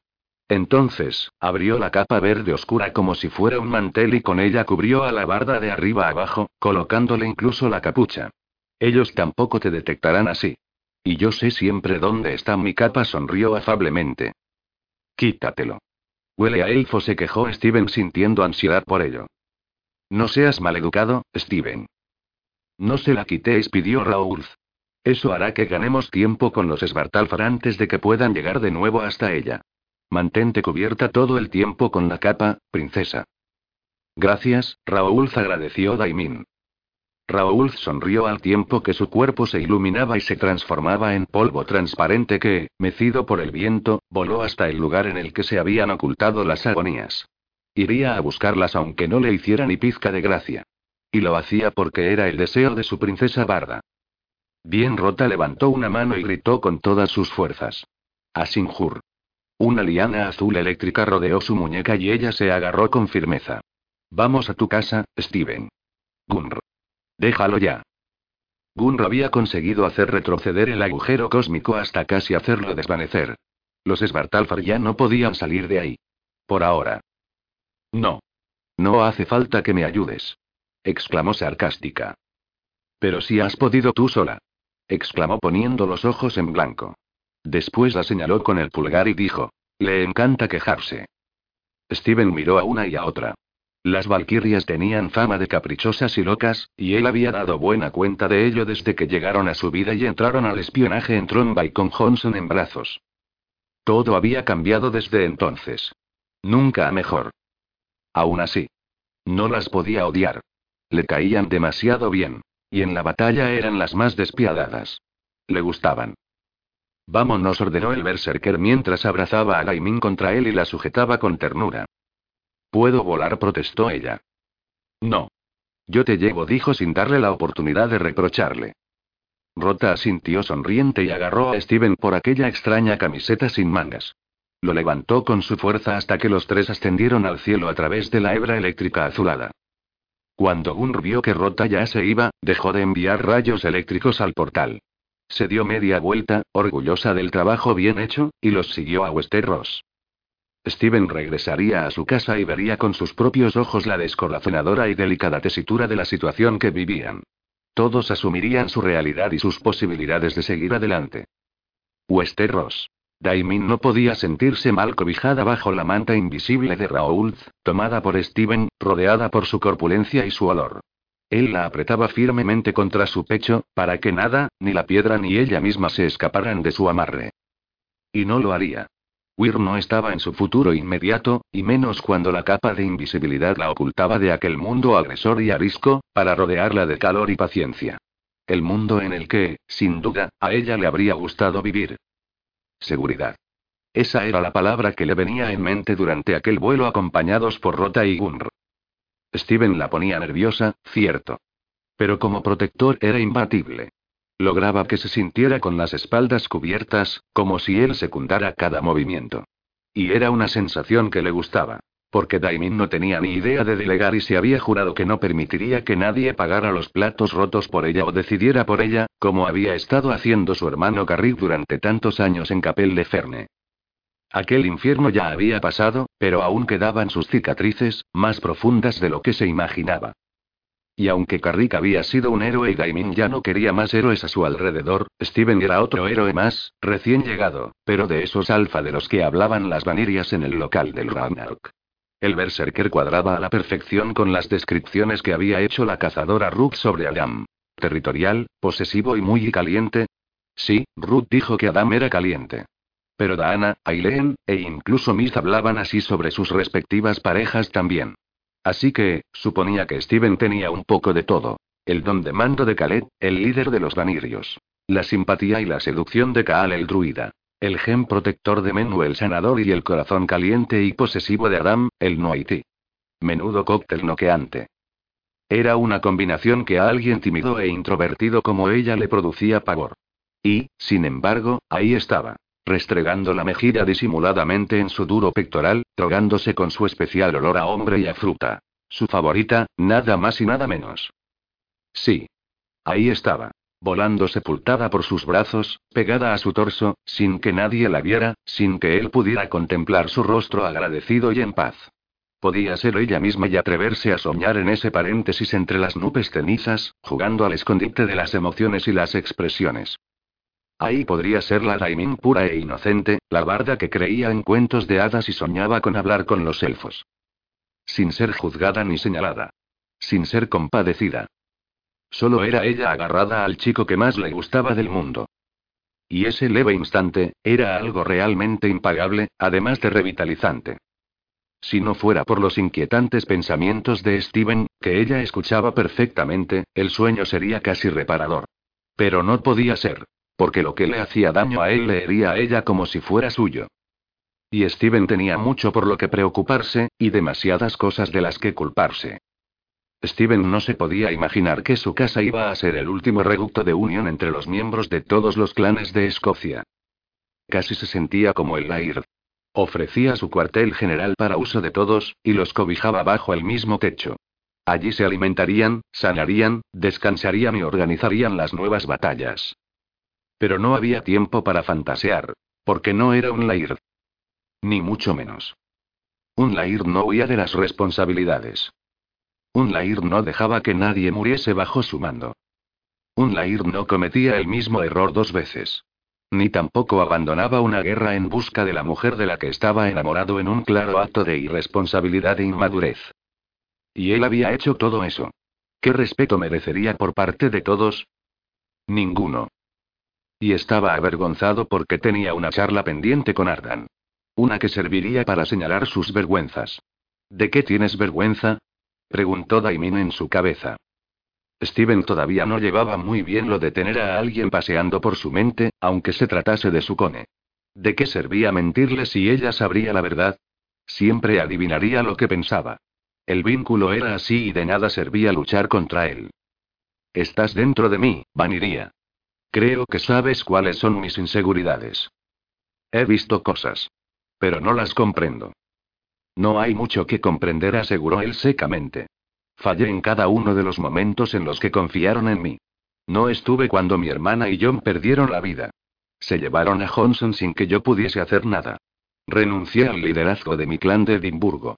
Y cuando regresé, Ardan me dejó la batuta para proteger su castillo y a todos los pequeños berserkers, sus madres y al resto de guerreros y volví a fallar. Murieron todos. Yo solo pude salvar mi vida y la de unos cuantos más. No pude hacer más. Daimin se quedó en silencio, procesando las palabras de Steven. ¿No dices nada? A ver si lo he entendido. ¿Tú tienes la culpa de que el Migard esté a punto de pasar a mejor vida? ¿Tienes la culpa de que todos muramos? Steven frunció el ceño y bajó la mirada hasta la cabeza cubierta por la capucha verde. Después miró hacia abajo. A la tierra maltratada, abierta, cuya lava recorría su superficie como ríos de sangre, con el humo cegador alzándose hasta ellos y... Yo no tengo la culpa de que este reino esté a punto de destruirse, respondió. Ah, no. Menos mal. Pensaba que también era culpa tuya. ¿Me estás tomando el pelo, sádica? Noto un tono irónico en tus palabras. No es ironía. Es asombro. Hay cosas que escapan a la lógica y que se escurren de nuestros dedos sin que podamos hacer nada por evitarlo. Y que sucedan no quiere decir ni que nos lo merezcamos, ni que sea nuestra responsabilidad. Simplemente, a veces, los malos ganan, y solo podemos esperar a que el tiempo lo ponga todo en su lugar. Steven cerró los ojos y tomó aire por la nariz. Las palabras no cerraban heridas instantáneamente, pero podían tener efecto analgésico, como en ese momento. Tal vez, Daimin tenía razón. Tal vez, esos terribles momentos eran inevitables, y tuvo la mala suerte de vivirlos, como si fueran necesarios en su experiencia vital. Sin embargo, Steven sabía que Daimin era capaz de dar un consejo como ese, pero no aplicárselo. Pues la vaniría acarreaba con varias cruces sobre sus esbeltos hombros. Deberías escuchar tus propios consejos, convino él. Estamos hablando de ti. No de mí, contestó a la defensiva. Steven sintió como la joven hundía la nariz en su pecho y apretaba su rostro contra él, como si su cuerpo no estuviera preparado para recibir ningún tipo de consuelo. Te equivocas. Para mí, siempre se tratará de ti. Te tendré siempre en mente, Daimin. La conexión mental que tenían facilitó que Steven sintiera el estremecimiento de la joven guerrera. Como si nunca hubiese oído nada parecido. Nunca debiste morderme. Esto no debe de ser así, refunfuñó ella. Nunca debiste aparecer en esa pantalla de ordenador. Rota abrió sus alas, junto a Gunra, ambas espectaculares y luminosas. Las dos guerreras de Freija localizaron la isla Mare. Cuando Steven alertó lo que ambas miraban, su corazón murió un poco. Lo que antes era un paisaje agreste y salvaje, de vívidos colores, ríos y mares azules y transparentes, ahora era agua sucia cubierta por muerte y contaminación. El interior de los mares se había revuelto con los temblores y los nacimientos de los huevos ácidos de los pursietones. Los terremotos habían hundido una parte del terreno. La otra se había carbonizado por los gases y las explosiones que emanaban del interior de la Tierra. Steven había sido amante de los animales y de la naturaleza. En el interior de su hogar tenía un inmenso acuario, justo donde estaban sus habitaciones. Los ventanales daban al fondo de los ríos, y podía ver a sus mascotas viviendo libres y felices en su hábitat. No esperaba encontrárselas vivas, y eso lo entristeció. Las altas lomas del lago Mare, entre las que se ocultaba su casa subterránea, aprovechando las cavidades de las cuevas que allí se hallaban, aún permanecían verdes y con restos de símbolos celtas. Pero no aguantarían así por mucho tiempo. Gunr se colocó a su lado, al lado de Rota, que cargaba con los dos guerreros. La dulce valquiria lo miró de reojo. Las puntas de su flequillo golpeaban sus pestañas, pero a ella no parecía importarle. No es fácil luchar aquí y protegerse, dijo Gunr intentando disculpar el estado de su tierra y su hogar. Steven tragó saliva, afectado por el panorama, y asintió con madurez. Es una guerra, añadió con serenidad. Y en las guerras todos perdían. Sobre todo la vida. Por eso la tierra era la mayor damnificada.